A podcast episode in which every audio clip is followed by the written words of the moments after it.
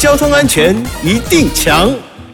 咦哈，我是强哥赵子强，又到了星期三的交安爱抱抱。之前呢，台北市大安区发生了一起死亡交通事故，有一名女性机车骑士呢，先是与另一部机车碰撞，倒卧在车道上，不料呢，遭到后方的计程车撞上，当场失去生命迹象，经过抢救仍回天乏术。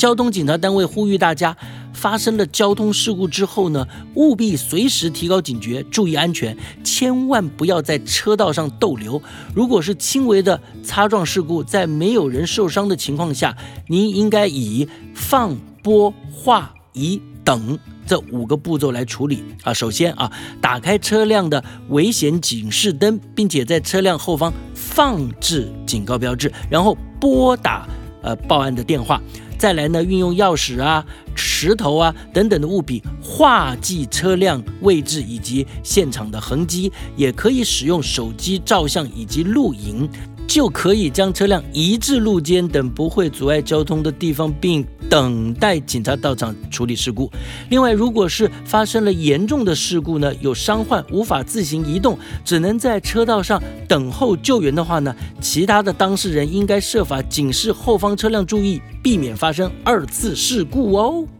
以上广告由交通部与公路总局提供。